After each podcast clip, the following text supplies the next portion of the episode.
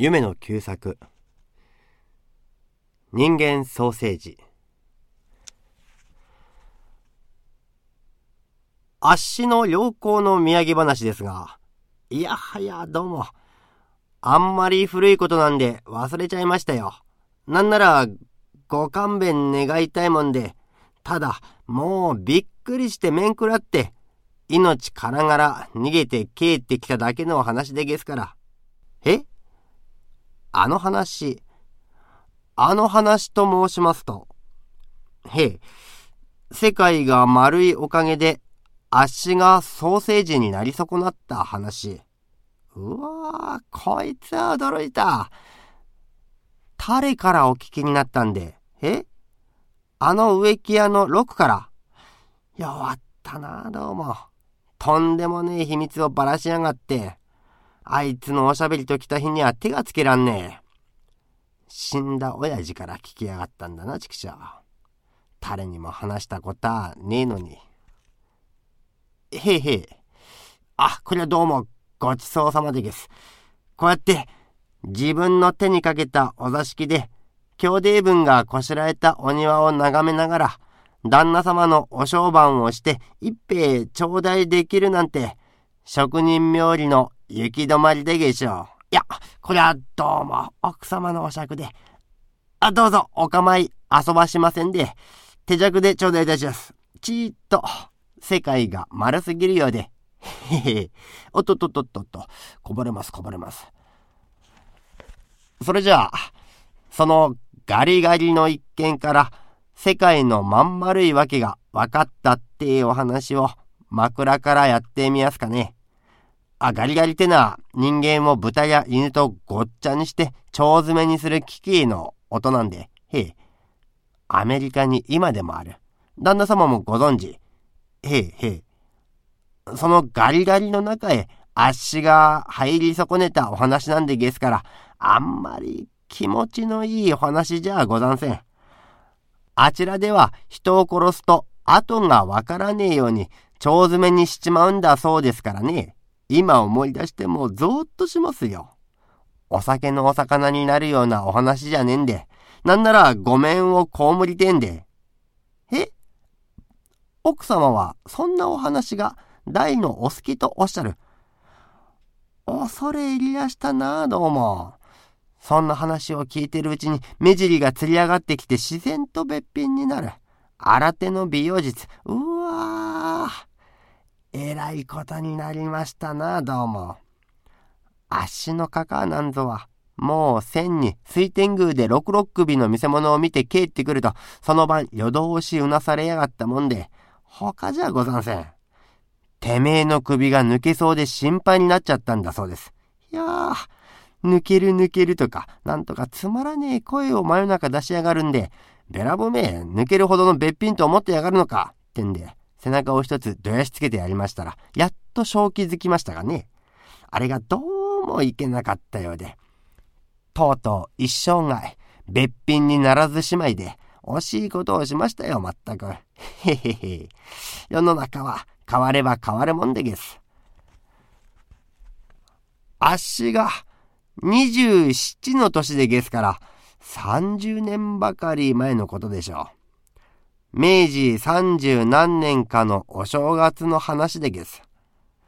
その自分は台湾の総督府で仕事させていただいておりましたが、その春から夏へかけてアメリカのセントルイスっていうところで世界一の博覧会がおっ始まるってんで、日本の台湾からもウーロン茶の店を出して宣伝してはどうかってお話が持ち上がりました。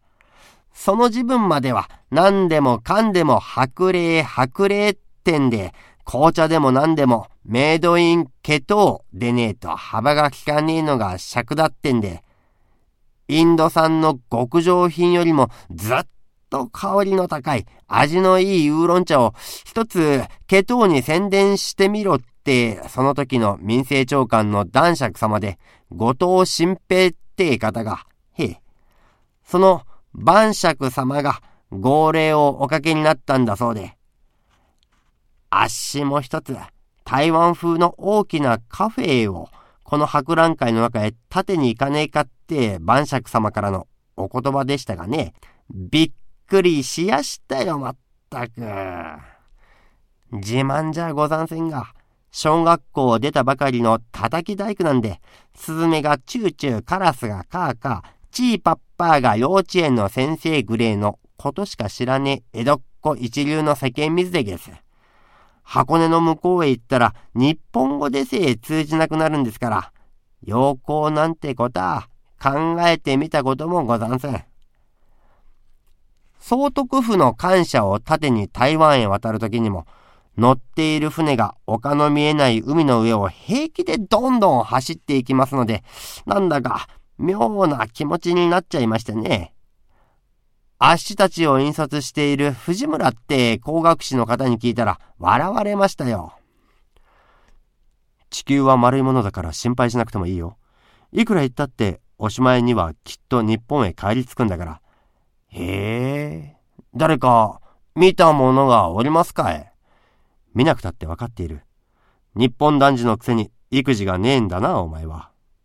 天草の女をごらん。世界が丸いか四角いか、わかりもしない娘っ子のうちから、世界中を股にかけていろんな人種を手玉にとってお金を巻き上げちゃ、日本の両親のところへ送るんだ。大したもんだよ、そりゃ。世界中のどこの隅々に行っても、天草女のいないところはないんだよ。へえ、なるほどね。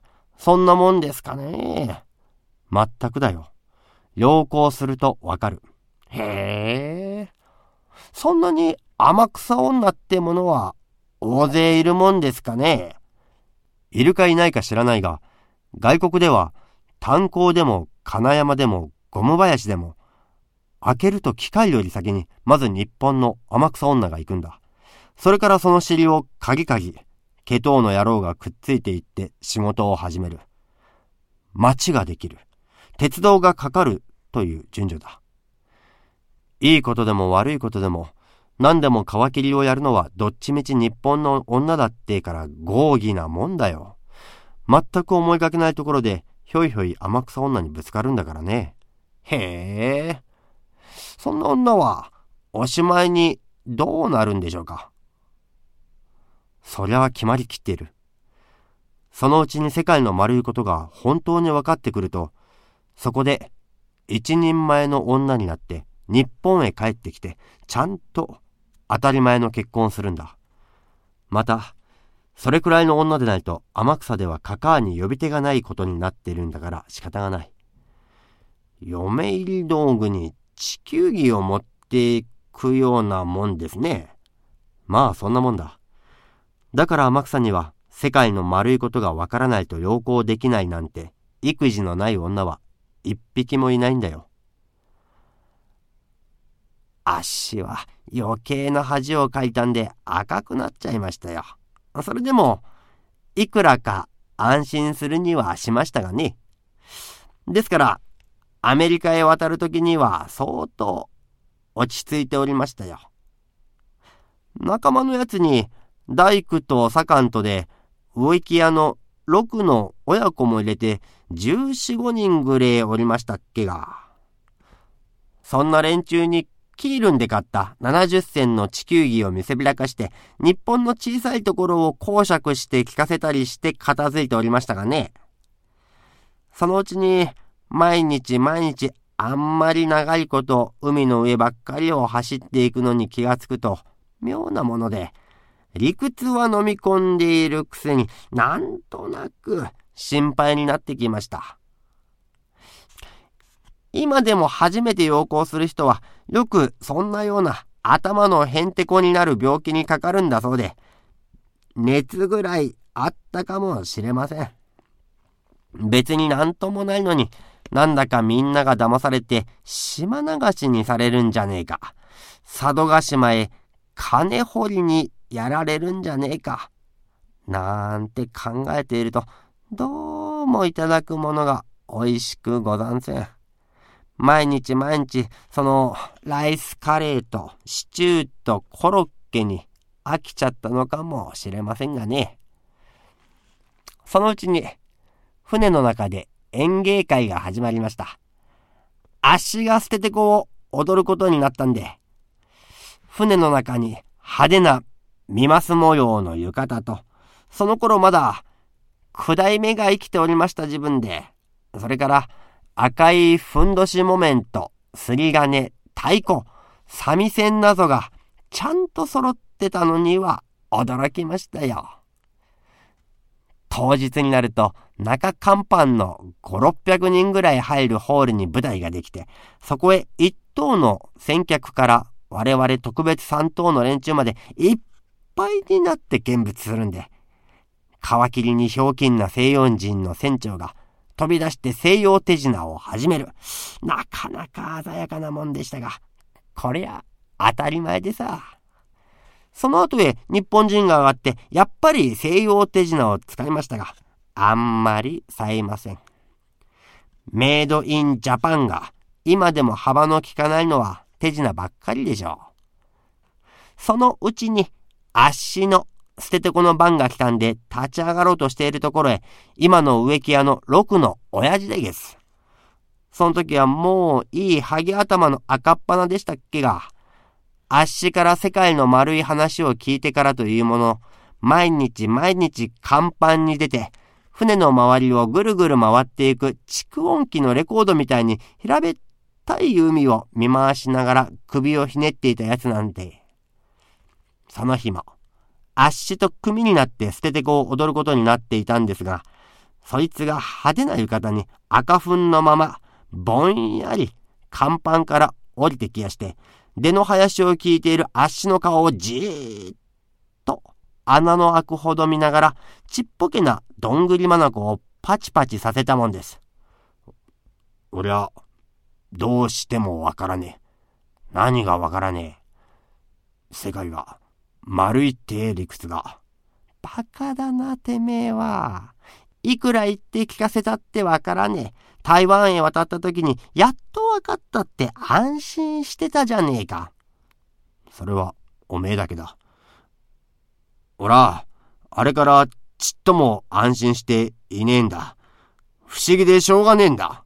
何が不思議だい。だって、考えてもみねえ。あの地球儀みてえなまん丸いものの上に、どうしてこんなに水が溜まっているんだい？おまけに、大きな波が打ってるじゃねえか。え？そう聞くと、あっしも頭の芯がじーんとして、歓迎こんじまいました。口では強いことを言いながら、心の奥ではやっぱり心配していたんですね。そこが病気のせいだったかもしれませんが、図星を刺されて、はっとしたような塩梅で、へんてこれんな目の回るような気持ちになっちゃいました。そこいらがだんだん薄暗くなって気が遠くなっていくような塩梅で、そのまんまくりけいちゃったらしいんです。気が弱かったんですね、あっしは。